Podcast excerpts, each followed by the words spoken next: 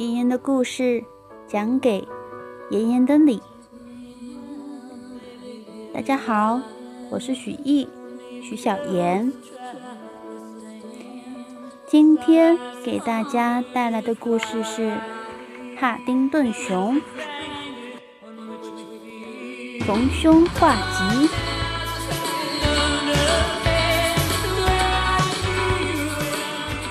在昨天。帕丁顿觉得坐牢的日子十分难过，但是他还是努力的和其他囚犯和睦相处。典狱长让小熊负责去洗衣服，但是帕丁顿却把大家的衣服都染成了深粉色。所有囚犯都对自己的新囚服。表示不满，小熊害怕极了。他来到食堂，发现晚餐特别难吃。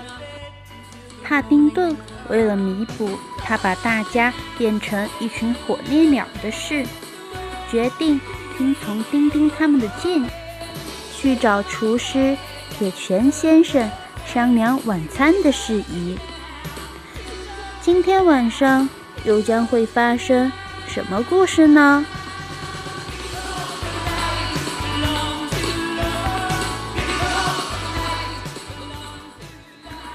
我喜欢人们投诉。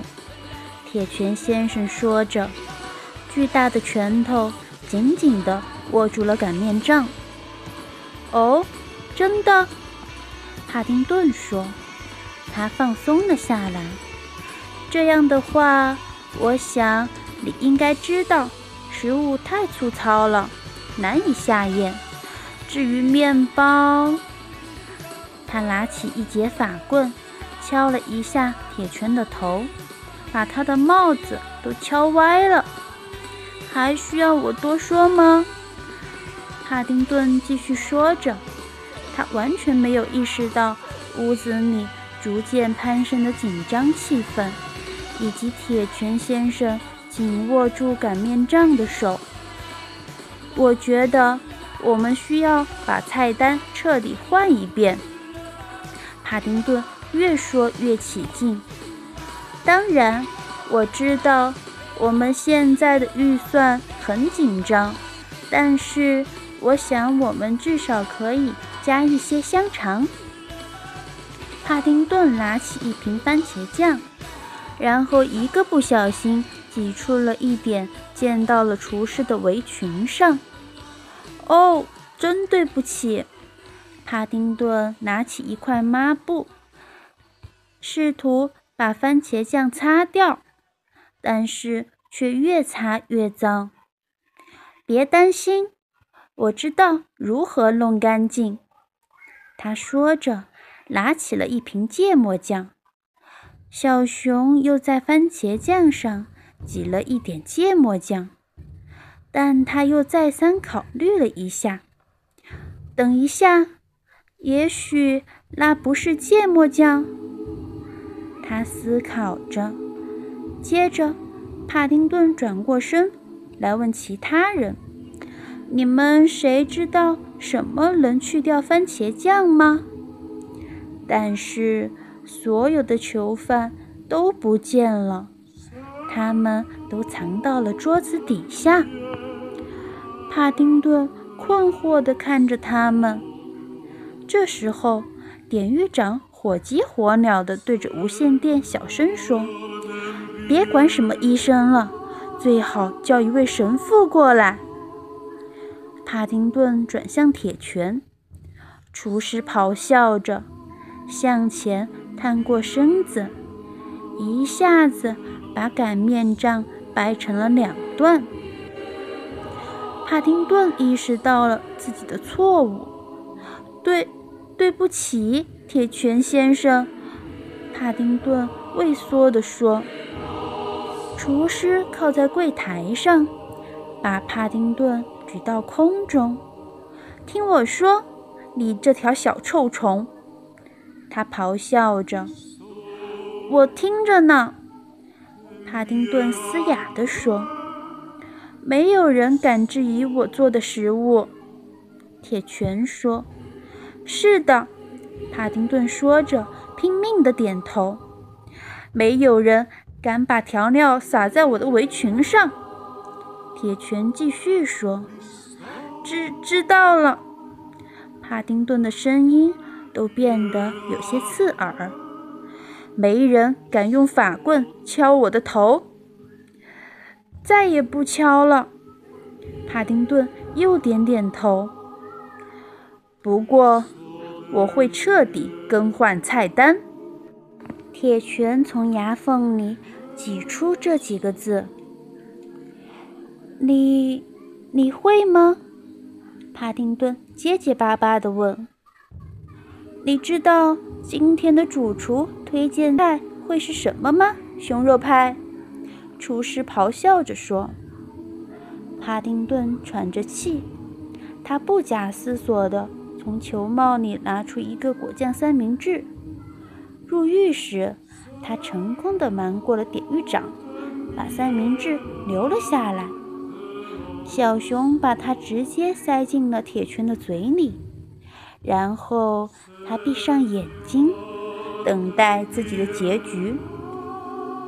屋子里的所有人也都在等待着，没人敢动一下。然后大家听到了咀嚼声，接下来是狼吞虎咽的声音，然后帕丁顿听见。铁拳咆哮着说：“那是什么？”帕丁顿睁开一只眼睛说：“那是一片果酱三明治。”果酱。铁拳重复着，表情缓和了下来。露西婶婶教我做的。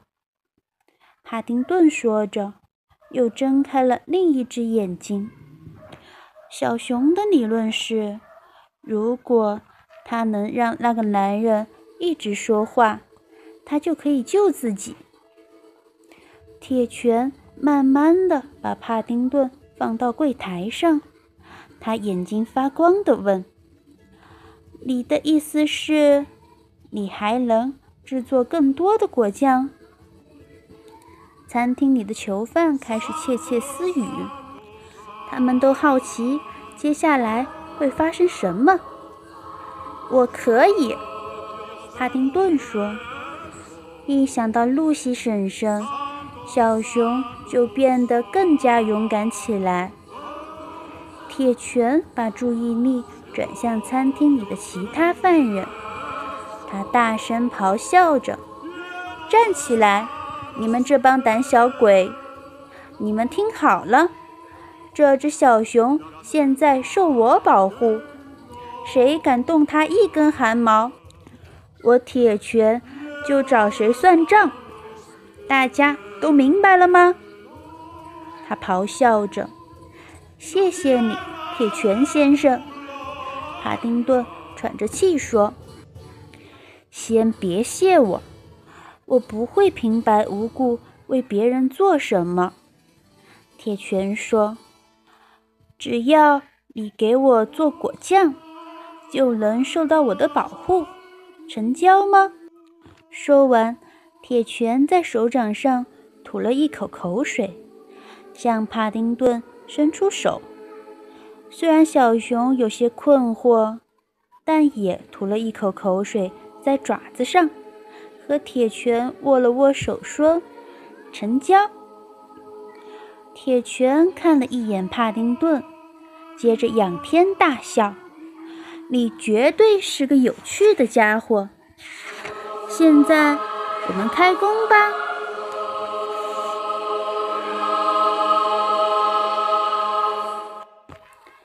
第十一章：克兹罗瓦夫人的故事。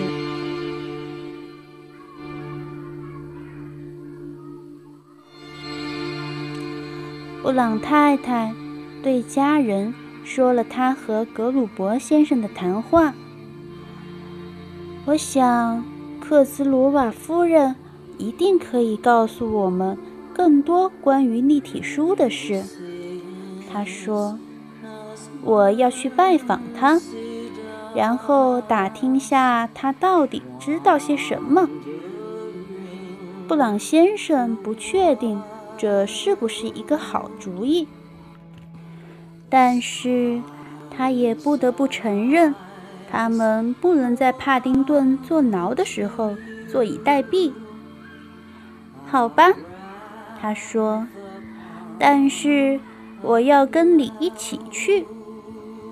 他说着，拿起了自己的大衣。还有我，朱迪说：“我也要去。”乔纳森说：“这位迷人的预言家看到他们，并不是很高兴。他紧紧地抿着嘴唇，打量着布朗一家。啊，所以你们就是偷书熊的家人？”他问：“不，不！”朱迪大喊：“这就是我们来这里的原因。我们认为，闯入格鲁伯先生店里偷书的另有其人，而帕丁顿搅乱了他的计划。帕丁顿绝不会偷东西的。”布朗太太向克兹罗瓦夫人保证道。这就是为什么我们想要和您聊聊。你可不可以告诉我们关于这本立体书的一些事呢？有没有一些可以帮助我们抓到这个小偷的线索？克兹罗瓦夫人看得出，这家人都是坚定的，相信帕丁顿是清白的。他也不是个铁石心肠的人，所以他也变得温和了起来。好吧，他笑着说：“让我想想，我的曾祖母创办了这个游乐场，他也是这本立体书的作者。”科兹鲁瓦夫人带着浓重的俄罗斯口音说：“他做了许多本立体书。”为了记住他参观的每一座城市，他顿了一下，继续说：“但也许你是对的，这本书中的确有小偷会感兴趣的东西，因为它的背后有一个特别的故事。”请您继续，布朗太太说着。身子向前探了探。我的曾祖母是一位杂技演员，科兹罗瓦夫人笑着说：“她可以驯狮、喷火，甚至吞剑。但是她最著名的是秋千表演，人们叫她‘飞翔的天鹅’。你想象一下。”他一边说着，一边在空中夸张地舞动着胳膊。那是在二十世纪三十年代。无论我曾祖母去哪里，都被一堆礼物包围着。布朗一家坐在那里，想象着克兹罗瓦夫人描述的盛况。所有的男人都喜欢他。多年来，他靠这些礼物积攒了不少财富。有一位男士甚至送给他一条真正的钻石项链。克兹罗瓦夫人说着，眼睛闪闪发亮。太浪漫了，布朗太太低声说：“啊，但是正是这些财富。”招来了嫉妒，克兹罗瓦夫人一脸痛苦地说：“有一位魔术师也在游乐场工作，他技艺高超，却善妒。他想要谋取我曾祖母的财产。”哦，不！布朗太太轻声说：“他完全被这个故事吸引了。他做了什么？”克兹鲁瓦夫人压低了声音说：“他做了一件可怕的事。有一天，他剪断了秋千的绳索。”他说着，用手比出一个剪刀的动作。飞翔的天鹅变成了死天鹅。布朗太太倒吸了一口气。不是的，克兹罗瓦夫人说：“我的曾祖母摔到地上，魔术师第一个冲了上来。他假装很关心，但实际上他只是在查看我曾祖母的生命迹象，顺便从他脖子上摘下了一个钥匙圈。接着。”在被旁人阻止之前，他溜进了人群中。布朗先生和布朗太太交换了一个眼神。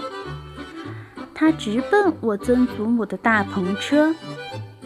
克兹鲁瓦夫人继续说道：“他打开了他的保险箱，但是那里面并没有金银财宝。”只有他做的伦敦立体书。